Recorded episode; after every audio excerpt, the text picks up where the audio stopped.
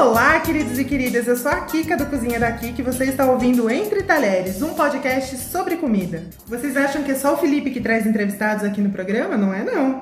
Hoje eu tô aqui com o Fred Zanata, que pelo nome vocês já estão vendo que tem ascendência italiana. O Fred já morou em Roma e ele vai falar pra gente o que, que o turista tem para fazer em Roma para fugir daquele menu turístico basicão. Fred, bem-vindo! Muito obrigado, Kika. Obrigado pela, por me receber aqui. Espero te trazer boa sorte, sendo seu primeiro, seu primeiro hóspede. Minha aqui. primeira entrevista, né? Ó a responsabilidade. Vamos lá. E aí, o que, que o turista tem para fazer em Roma? Olha, falando de gastronomia, os, os, grandes guias de, de, viagem eles dão a seguinte dica, né? Se você quer ter uma experiência realmente é, verdadeira no local onde você viaja, fuja dos menus turísticos, fuja dos restaurantes que atendem turista mas eles não dizem como fazer isso. Vamos lá, eu queria começar falando sobre um must, algo que toda pessoa que vai para Roma e quer ter uma experiência romana tem que fazer, que é comer um aperitivo. Ai, que delícia! O aperitivo é basicamente, existem vários modelos, que vão dos mais simples até os mais rebuscados. Os mais simples são basicamente assim, você vai a um, a um restaurante, a um bar, você paga a sua bebida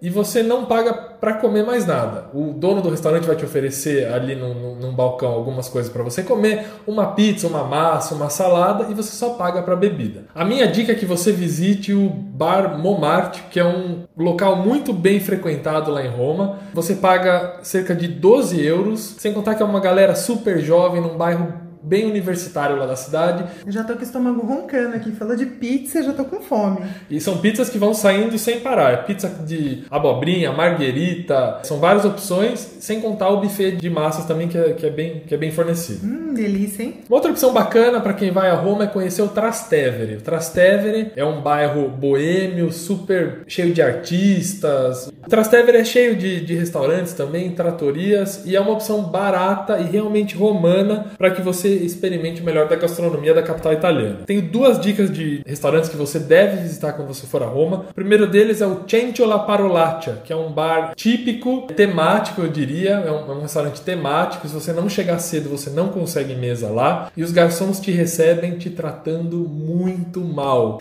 É grosseria, palavrão. Eles te arrastam para te levar até a sua mesa, jogam teu prato. Quando você for pedir a comida, os caras te dão bronca ainda falam assim: você pediu o cardápio? Os caras te dão bronca, eles falam assim: pô, meu, veio aqui, não sabe o que comer, vai comer em casa, cozinha lá em casa.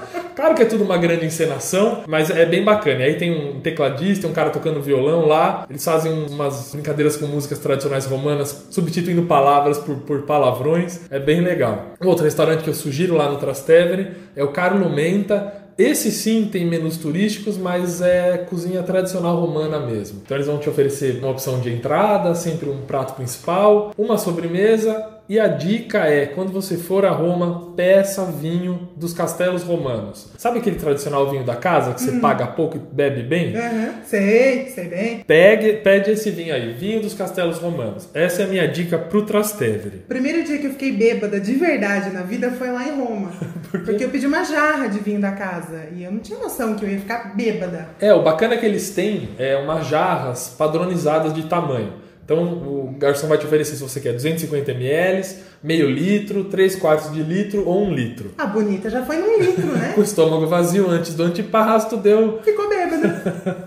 Uma outra dica mais na região central de Roma é l'Antica Birreria Peroni. Peroni é uma das mais tradicionais cervejarias da Itália e eles têm esse restaurante bem escondido, mais fácil de achar, logo no centro de Roma. Perto da Piazza Venezia. Piazza Venezia é aquela do, do monumento do Vitoriano, aquele monumento enorme branco com as duas bandeiras hum, sei, ao sei. lado da Itália. Fica bem ali perto, numa rua tangente ali à praça. Um esquema bem também tradicional é, se eu não me engano, quase décadas, que um século de tradição. E também, dica para esse restaurante é pedir um bucatini alla matriciana, que é sensacional. E claro, pedir uma cerveja da Peroni também, para não pegar da concorrência, que aí os garçons também vão te tocar de lá. É, com razão, né? O ambiente do bar é muito, do, do restaurante é muito legal, porque ele tem afrescado nas paredes algumas mensagens super legais. Uma delas é: quem bebe cerveja vive por 100 anos. Então, sem contar a experiência gastronômica, a experiência de ver é, essas instalações são, são uma pedida bacana aí. Bom, uma outra dica que eu dou para todo mundo que vai a Roma é quando estiver passando pela Piazza de Espanha, tem uma das unidades do Pompe. Pompe toma o título de ser o melhor tiramisu produzido em Roma. Ah, Ponto fraco.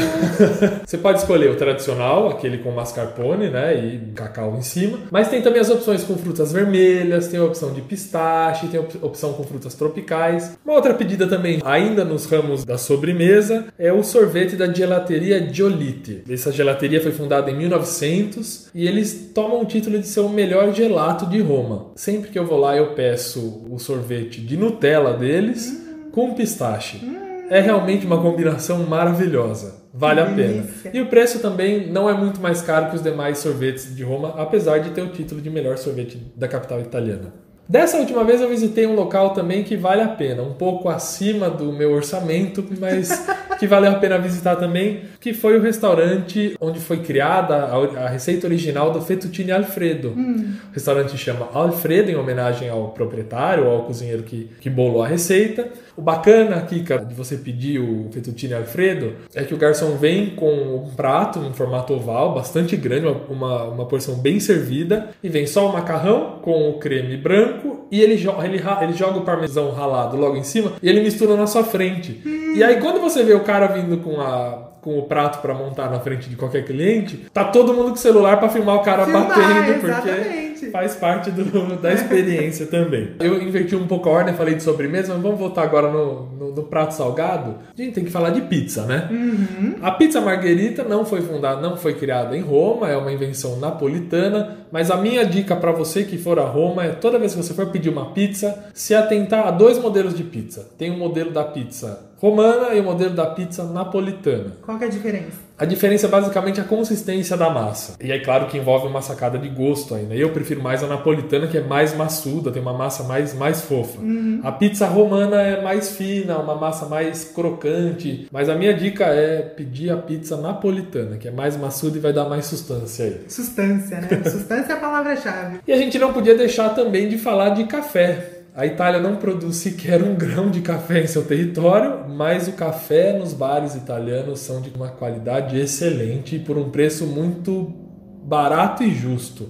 Às vezes por menos de um euro, com cerca de 80 centavos, você compra um café de qualidade muito boa. Todos eles têm um, mais ou menos um sabor, um aroma e uma textura muito, muito parecidos, com exceção dessa minha dica que é o café de Santo Eustáquio, uma cafeteria que fica também perto do Pantheon, e ele serve um café diferente dos demais porque é um café cheio de espuma. Não espuma do leite, espuma do próprio café mesmo. Hum. Então também é um, é um ponto muito visitado pelos turistas que vão lá para a Itália. Fred, obrigada pela sua participação. Você que vive viajando aí, volte mais vezes para falar de outras viagens. Tá legal? Não, o prazer foi todo meu de poder estar aqui. Também será um prazer poder voltar. Viaja muitas vezes, eu queria viajar, era muito mais. Mas dá para contar e compartilhar algumas histórias aí. Isso, você volta aqui para falar com a gente. Combinado. Se você não entendeu os nomes em italiano, não se preocupa. Para quem tá ouvindo esse episódio pelo YouTube, os nomes vão estar tá na descrição do vídeo. E para quem tá ouvindo pelo Spotify, é só procurar o post desse episódio no Instagram, no Facebook e no Twitter, que os nomes vão estar tá lá. Eu espero que vocês tenham gostado, eu espero que essa seja a primeira dica de viagem de muitas aqui no canal. Um beijo para vocês e até o próximo episódio.